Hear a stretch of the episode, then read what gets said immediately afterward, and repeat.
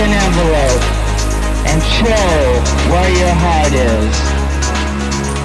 I'm amazed that I have as much power as I do. Every day that they live and breathe is extended to them. They may be misinformed about the truth.